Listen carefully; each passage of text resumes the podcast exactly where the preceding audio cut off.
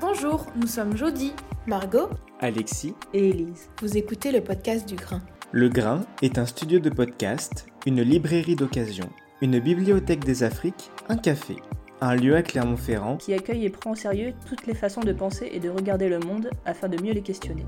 Nous sommes quatre étudiants qui, durant quelques mois, vous feront découvrir un nouveau monde, celui du terre-terre.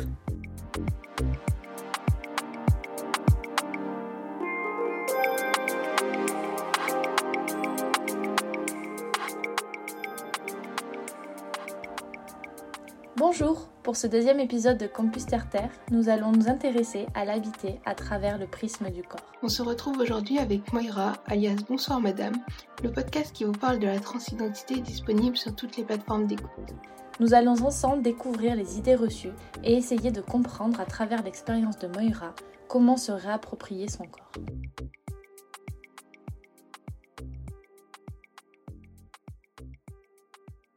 Je m'appelle euh, Moira Cerf, j'ai 24 euh, ans. Euh, je suis une femme trans et je travaille pour ACT UP, une asso de lutte contre le, VIH-Sida. Et je suis la créatrice, productrice d'un podcast qui s'appelle Bonsoir Madame, où je parle de transidentité et plus particulièrement de ma transidentité. Donc, avec toi, nous allons faire un petit tour des termes autour de la transidentité. Donc, dans un premier temps, peux-tu définir le terme queer?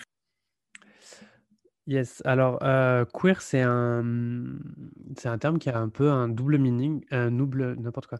Euh, queer, c'est un terme qui a un, double, euh, un double sens.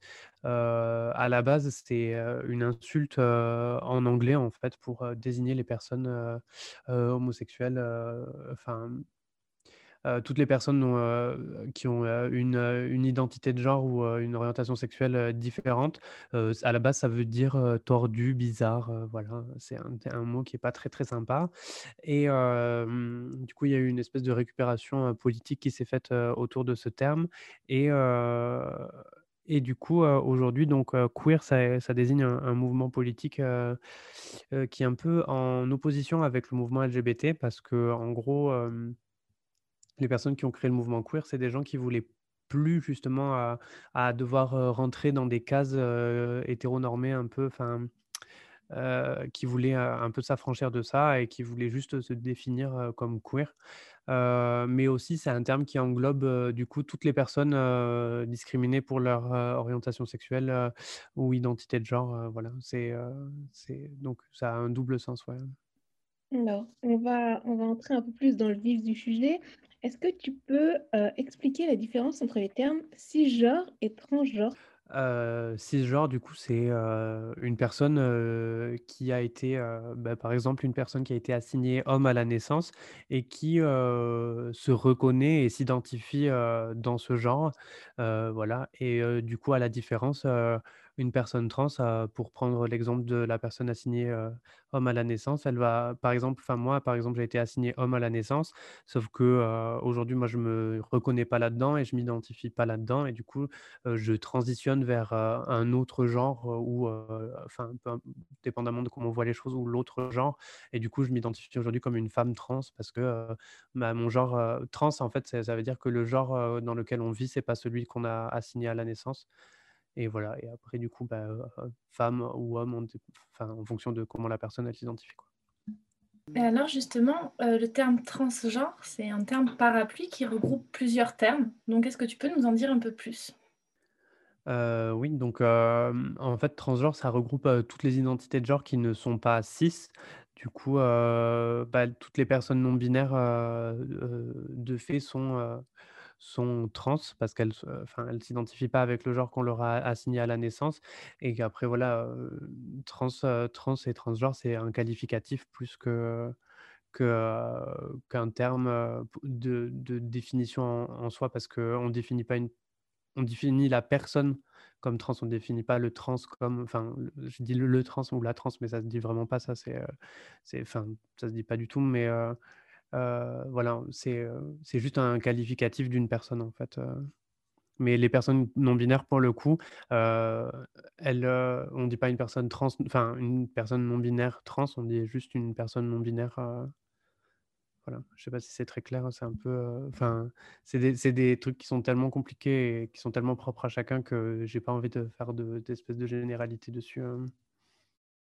Alors, justement, on assimile souvent le genre et le sexe, mais ce sont des entités qui sont bien différentes. Donc, on parle d'identité de genre. Est-ce que tu peux expliquer un peu plus cette notion d'identité de genre? En fait, on a l'impression, quand on apprend la biologie à l'école un petit peu, on nous, explique qu'il y a des personnes qui ont des chromosomes XY qui sont des hommes et des personnes qui ont des chromosomes XX et qui sont des femmes. et en fait, on nous en dit pas beaucoup plus et on nous parle pas vraiment de ressentir son genre ou de vivre son genre, etc. Et pour le coup, pour le coup, en fait, bah, il y, a, y a énormément de, juste sur un niveau biologique, en fait, il y a des gens qui ne qui correspondent pas à une normes biologiques classiques. Donc, il y, a des, y a des femmes qui, qui, naissent, en fait, qui pendant la grossesse font une résistance aux androgènes, du coup, à la testostérone, et qui, du coup, vont développer des caractéristiques sexuelles femmes, alors qu'elles auront des chromosomes XY, par exemple. Donc ça, c'est de, de enfin, c'est des personnes intersexes, du coup. Mais ça, pareil, enfin, du coup, c'est des c'est enfin, sur un plan euh, en termes de chromosomes, ce sera un homme, entre guillemets, mais, euh, mais euh, sur le plan physiologique, ce sera une femme en fait. Et du coup, voilà, donc rien qu'avec ça, le, juste vivre un genre, ça n'a rien à voir avec, avec ce qu'on a entre les jambes en fait. Et puis aussi, enfin, le, le, le, la sexualité, c'est avec qui on est et enfin avec qui, oui, qui on est. Et le genre, c'est qui c'est qu'on est. Nous, ça nous concerne dans notre intimité à, à, nous, quoi. Et alors, un, changement de genre, ça s'appelle une transition. Il y a plusieurs types de transitions. Est-ce que tu peux expliquer de façon générale les différentes transitions qui existent? Bah, en, en, gros, enfin, déjà, il y a autant de transitions que de personnes qui transitionnent, en fait, parce que c'est vraiment un parcours qui est hyper intime. Après, quand on parle de transition, on va parler de transition sociale et ou de transition médicale. Donc, la transition sociale, en gros, c'est dire aux gens qu'on est trans, en gros avec ou non un changement d'esthétique ou de prénom, etc. Ça, c'est vraiment un truc qui est propre à chacun. Et après, la transition médicale, c'est des actes du coup médicaux qui vont être faits sur les personnes, en gros, pour, pour être plus en, adéquation avec le, le genre, l'autre genre, enfin le genre vers lequel elles dans lequel elles sont. Mais en fait, bon, c'est c'est quand même compliqué parce que c'est toujours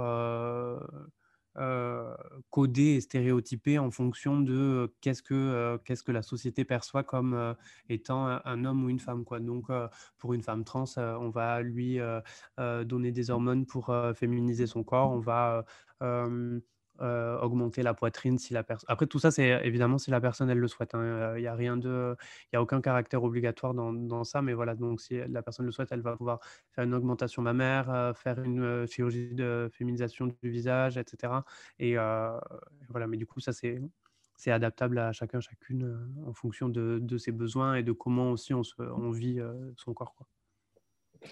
Alors maintenant, euh, on va s'intéresser aux termes qui sont complètement désuets, des termes qu'il ne faut plus dire car ils sont vexants ou plus d'actualité. Et c'est notamment le cas du terme transsexualité. Euh, quelle est euh, l'origine de ce terme?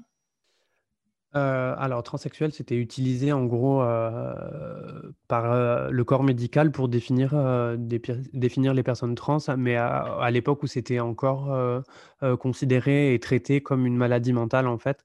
Et voilà, donc c'est un vieux terme désuet. Et puis aussi, bah, du coup, on ne l'utilise plus parce que dans transsexuel, il y a asexuel. Et du coup, être trans, c'est pas une sexualité? Enfin, quand on met toutes les choses d'à côté, homosexuel, bisexuel, pansexuel, transsexuel, on, on, pourrait penser que, il y a, un truc qui colle pas là-dedans parce qu'on parle pas justement de notre sexualité, on parle de notre genre et aussi le, le fait que dans enfin, sexuel, ça renvoie au génital en fait.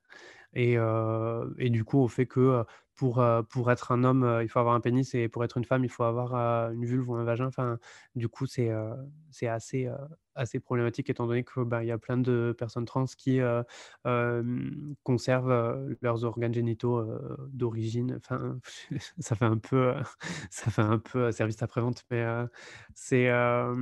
Enfin, il y a, oui, voilà, il y a plein de, de personnes trans qui, qui ont nécessairement de problème avec leurs organes génitaux. La transition, en fait, elle s'effectue plus sur des choses, des choses qui peuvent se, enfin, les choses qu'on voit en fait, sans, sans, que la personne soit nue en fait. Une poitrine, on la voit, on la voit enfin, à travers les vêtements, etc.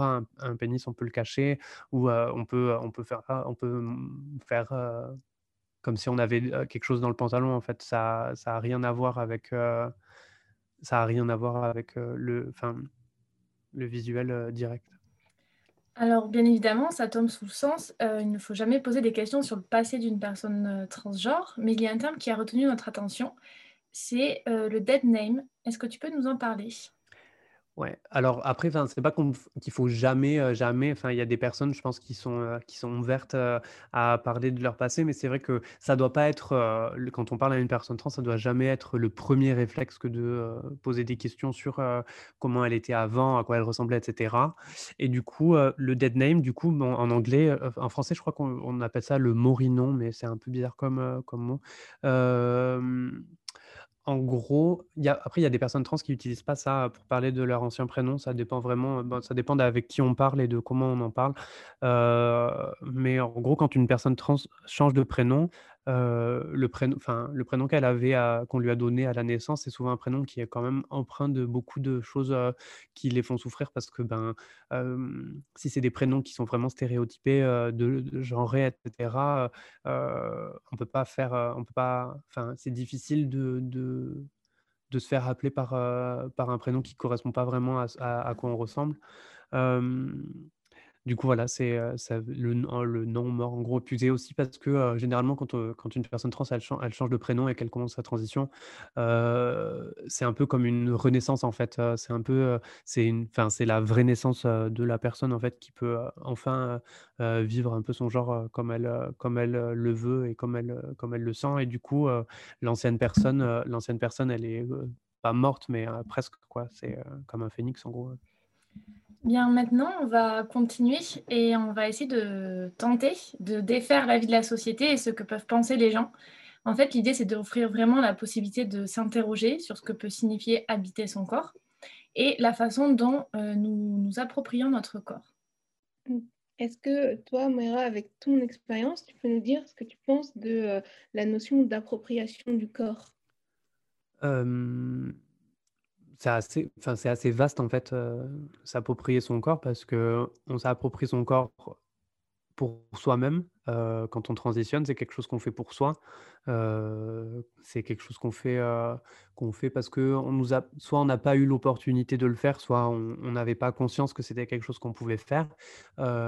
aussi, en fait, il y a aussi s'approprier son corps, mais le ça fait c'est un truc, auquel je réfléchis depuis pas mal de temps. Au final, quand on fait une transition, quand on fait une transition médicale etc., ou quand, enfin, quand on parle de transition d'enfants qui prennent des bloqueurs de de testostérone ou quoi pour bloquer la puberté, en fait, on on s'approprie notre corps, mais en toujours, rentrant dans les codes, de ce qu'on pense être, un homme ou une femme, voilà donc c'est assez, enfin, c'est un sujet qui est assez, assez vaste. Après, moi, je sais que pour le coup, ma transition, c'est vraiment.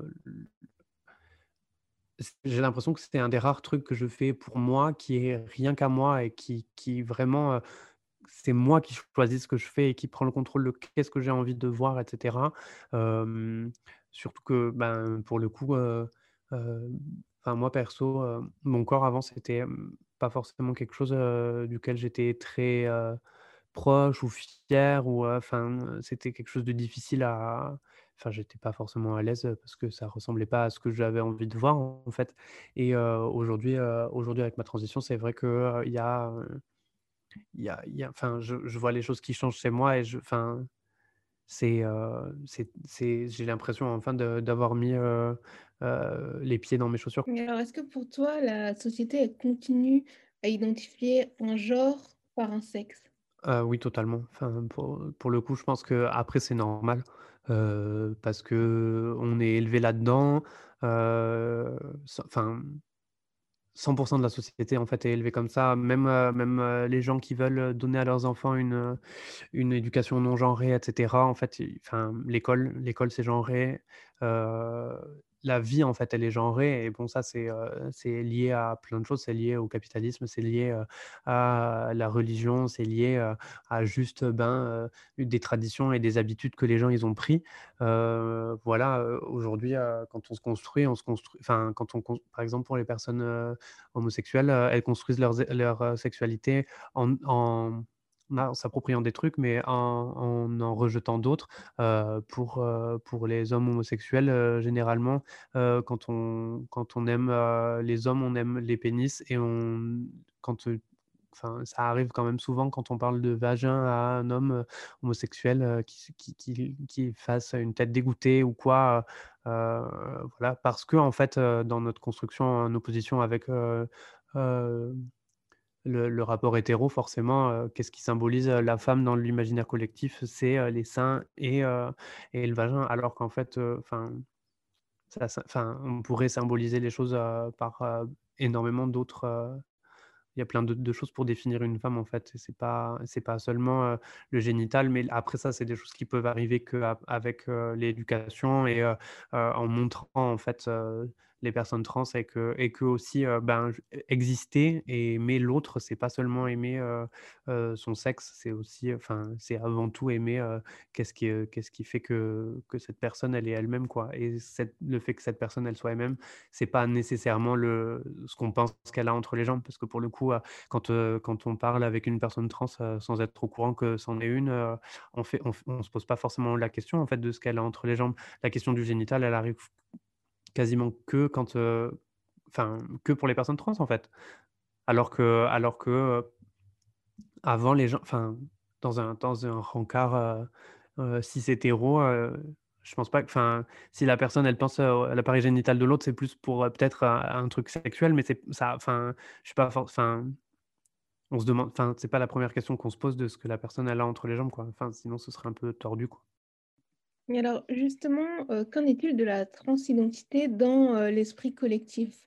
Bah, je pense que c'est un peu, euh, à la fois, il y a un truc un peu mystique, heu, parce que c'est mystérieux, que, heu, il y a plein de règles, il y a plein de normes, il y a plein de choses comme ça. Et puis aussi, dans à l'attention du public, c'est quand même même si ça existe depuis la nuit des temps, c'est quand même quelque chose de très neuf, qu'on dont on parle, dont on parle avec, enfin, de plus en plus, de plus en plus librement, et voilà, il y a eu ça avec l'homosexualité, les les 20 dernières années et aujourd'hui, j'ai l'impression que c'est un peu la autour de la transidentité de de conquérir, l'espace public en gros et de mais mais après ça veut pas dire que les gens sont moins bêtes, ou moins méchants avec nous pour autant. Ça c'est un un truc qui restera, pendant très, très longtemps je pense, parce que les gens ont peur en fait aussi, forcément, en fait, la transidentité, ça ça touche à quelque chose de tellement intime, en fait, chez les gens parce que je pense que ça renvoie directement, à comment les gens eux-mêmes, ils habitent, ils habitent leur corps et comment les gens eux-mêmes, ils se sentent, en fait, par rapport à ce qu'ils pensent, enfin, il y a beaucoup de gens pour qui, sans être trans, le genre, c'est une fatalité, en fait, parce que, on nous a donné un prénom à la naissance, on nous a dit qu'on était des garçons ou des filles et on nous a élevés en tant que tels et il y a beaucoup de gens, en fait, qui pour eux, c'est une fatalité et ils ne voient pas pourquoi les autres auraient le droit de, heu, jouer et changer ça alors qu'eux, heu, ils s'en donnent pas la peine. Mais en fait et du coup, on en veut aux personnes trans, heu, de de de vivre leur vie et d'être, d'être, enfin, on voit partout des gens qui disent: «Moi, j'ai pas de problème avec, les queers, les trans, les machins» parce que tant que tant que tant qu'ils se cachent, tant qu'ils sont comme nous, tant qu'ils sont, alors que parce que les gens, en fait, ils sont je pense qu'il y a il y a beaucoup d'incompréhension et il y a peut-être aussi une part de jalousie de de par rapport à des gens qui ont pris totalement le contrôle de, de, qu'est-ce qu'ils voulaient être et montrer qu'ils étaient en fait alors, euh, dès le plus jeune âge, on conditionne les enfants à correspondre à des normes. Euh, par exemple, on, dit aux petits garçons que ce sont des garçons parce qu'ils ont quelque chose entre les jambes, et à contrario, euh, on explique aux, filles que c'est l'absence de, de, ce pénis qui font d'elles des filles. Et du coup, est-ce que cette imposition de normes qui les contraint quelque part à correspondre à un genre, ce n'est pas empêcher justement l'appropriation de son esprit et de son corps? Bah, si, parce que dans tous les cas, dans tous les cas, enfin, on n'a pas, enfin, les, les enfants, en fait, ils comprennent très très vite, ils comprennent très très vite qu'il y a des choses, enfin, chez les enfants trans, ça se voit tout de suite. Il y a un, énorme rejet de toutes les choses stéréotypées qui sont assignées à, leur genre de naissance. Enfin, les petites filles trans qui veulent absolument que du rose tout le temps, etc. c'est un, un, symptôme de ça, en fait. aujourd'hui, aujourd'hui on, nous impose dans tous les sens qu'un homme doit être comme ci, une femme doit être comme ça. Et en fait, même sans nous en rendre compte, on, est, on, véhicule on est, et on, distribue un peu ces, préjugés, etc. Et donc, oui, limiter, en fait, enfin, en fait, on vient limiter toute la, construction de l'enfant à ce que à ce que nous on a envie de enfin ce que nous on connaît etc donc forcément forcément enfin si, si on, dit à un enfant tout de suite que parce que parce qu'il a un vagin, c'est forcément une fille, alors que en soi, en vrai, ça veut rien. Enfin, c'est absurde, ça ne veut rien dire. Être un garçon, être une fille, c'est ça, ça, ne veut rien dire. C'est ça, n'existe pas en fait. C'est des choses qui ont été inventées par parce que, enfin, parce qu'il y avait des gens qui portaient des enfants et pas d'autres. Mais en fait, enfin, hors de ça, ça n'a aucune substance, ça n'a aucune valeur en fait. Et, et du coup, enfin, c'est aussi quelque chose d'hyper, d'hyper ancré dans le capitalisme en fait. Enfin, je sais pas si vous savez, mais le, en gros, le, le, bleu pour les garçons et le rose pour les filles, c'est un truc qui est arrivé dans les années 50-60 quand, quand le, la pub, ça a pris une place énorme dans la vie des gens parce qu'en fait, avant, les enfants, ils, portaient du blanc, ils portaient tous des robes, des robes blanches d'à peu près tous les âges et les jouets n'étaient pas genrés. Et en fait, aux États-Unis, quand on a commencé à comprendre que avoir un public cible, ça, ça jouait, ça, ça, permettait de faire vendre, bah, c'est là qu'on a commencé à dire ah ben, le rose, c'est la couleur des filles. du coup, on va tout faire en rose pour les filles. Et puis, on va, à l'inverse, on va faire le bleu pour les garçons. Et tout, tout va être commercialisé. voilà. Et après aussi, bah, du coup, avec ça, ce, c'est mêlé tout, ce, tout ce truc patriarcal de les petites filles, elles ont des choses pratiques de la vie on leur apprend à faire le ménage, on leur apprend à faire la dinette, on leur apprend à s'occuper d'enfants, alors que les enfants, ils ont droit de, les garçons, ils ont droit d'explorer, ils ont droit d'être des pirates, ils ont droit d'être des magiciens, ils ont droit d'être des chevaliers, que des trucs de conquérants et de, forts et de et, qui sont pas forcément, euh, enfin, des, pompiers aussi. Enfin, c'est des trucs qu'on, c'est rare quand même qu'on, qu'on dise à une petite fille, ah, bah, plus tard tu seras pompier quoi. Et parce que parce que voilà, c'est, enfin, dans tous les cas, ça joue dans, du côté du, patriarcat et du capitalisme dans, tous les sens en fait.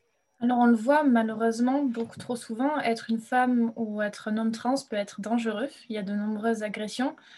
Ça démontre que la société reste encore réticente à ceux et celles qui ne rentrent pas dans les cases.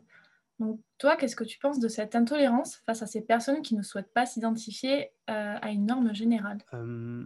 Bon, déjà juste, j'aime pas trop le mot tolérance ou intolérance parce que parce qu'en fait, je trouve que c'est un mot qui est super violent parce que tolérer quelqu'un, ça veut dire qu'on accepte qu'elle soit là, mais on pourrait ne pas en fait, et on se donne le droit de ne pas vouloir de la présence de quelqu'un. Je tolère ton existence, ça veut dire genre c'est ok que tu sois que tu vives, mais je, je pourrais très bien ne pas le faire et tu as de la chance que je le fasse.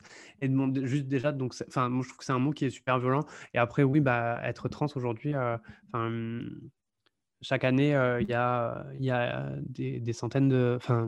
L'année dernière, je, crois qu'il y a eu 330 femmes trans qui ont été assassinées.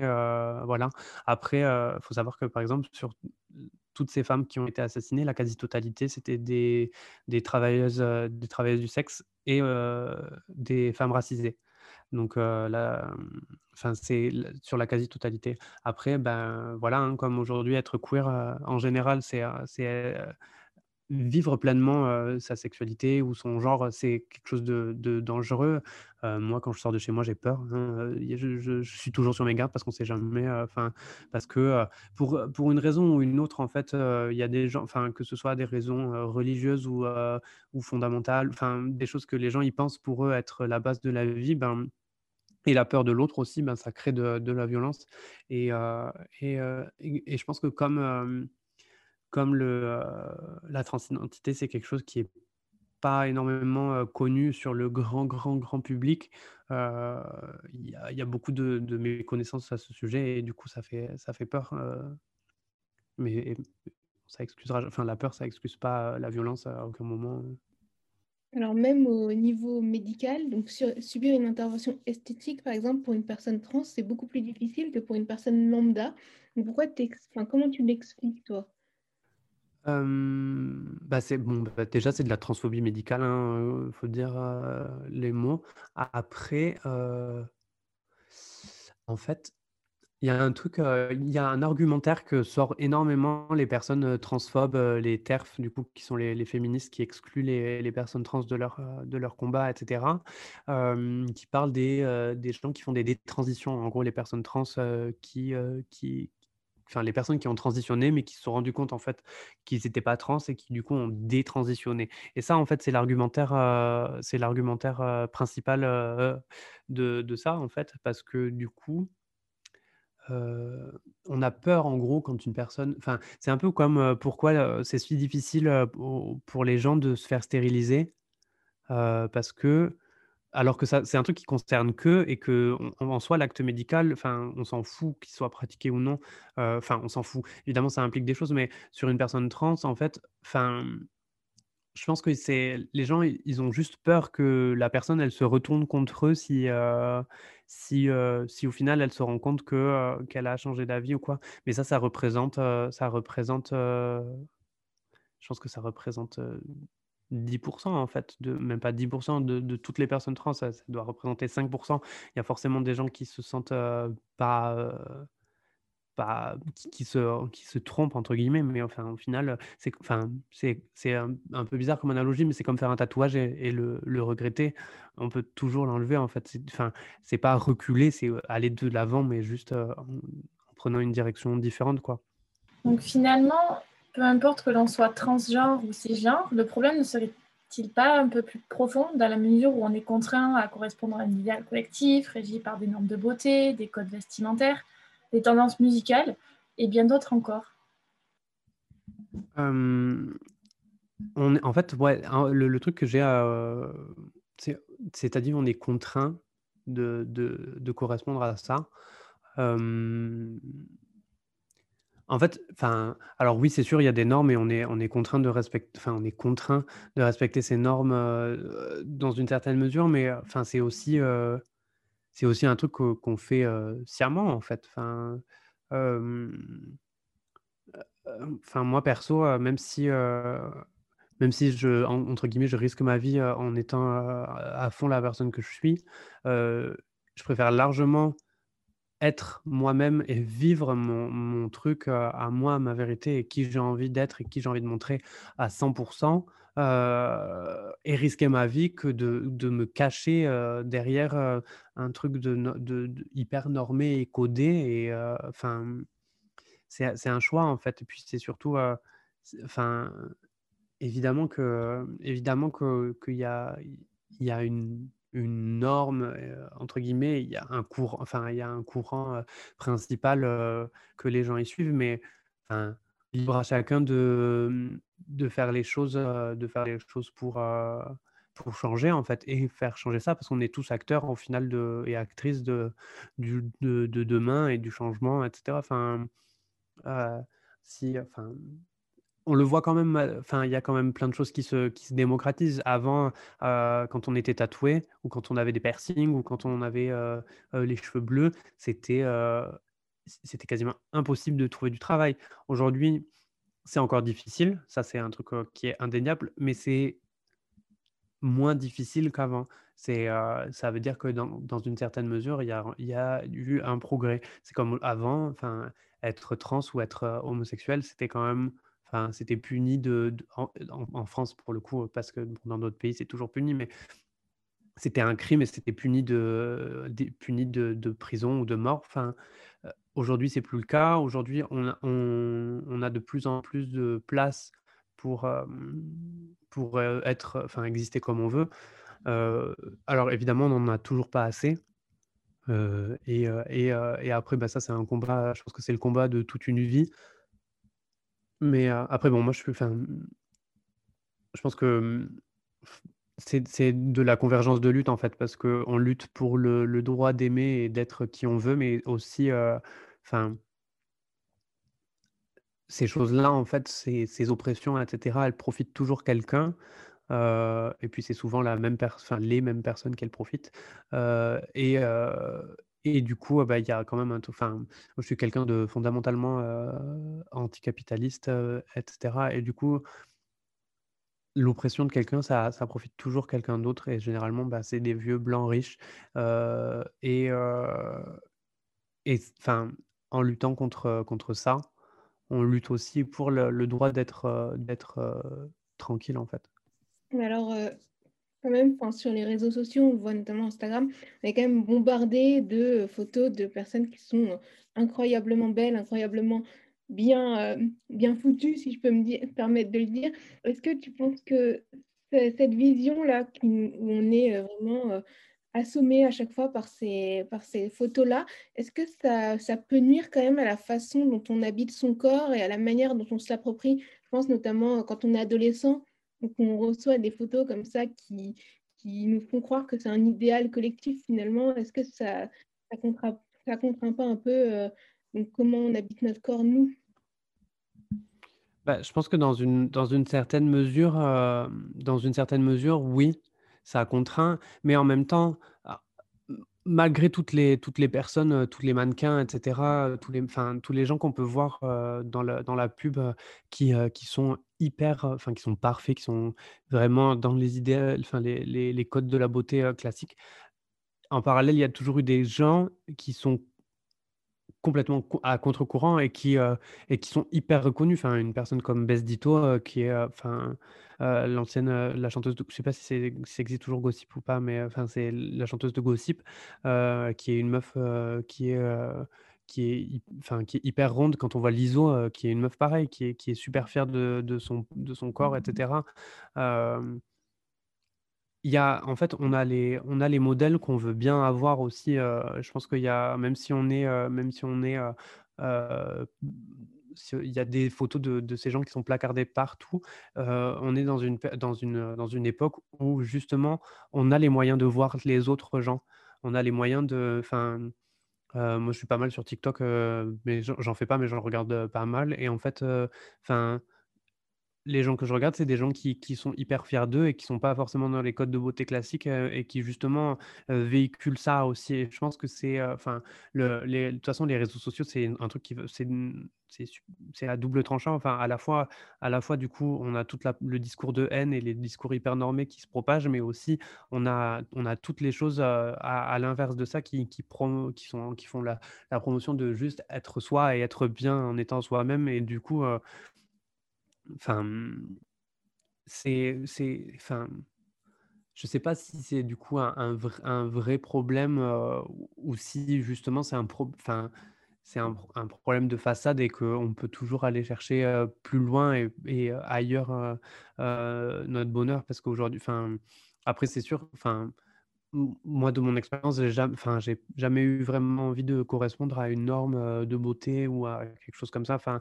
il y a des choses qui me plaisent pas chez moi et que j'ai envie de changer, mais c'est ça, c'est, enfin, c'est pas forcément pour correspondre à un idéal de beauté particulier. Enfin, donc, je sais pas si, forcément, mon opinion il est biaisée parce que de fait, les modèles que j'ai, c'est pas forcément des gens des gens lambda, mais après,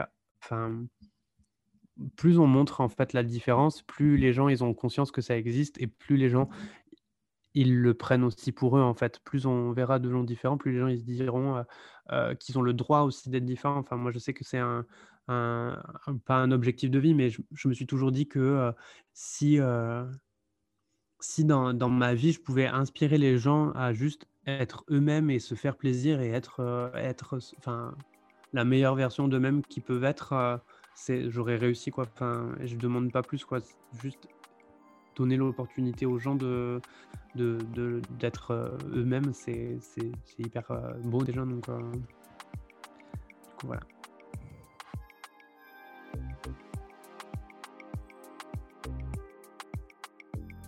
La notion d'appropriation du corps est complexe.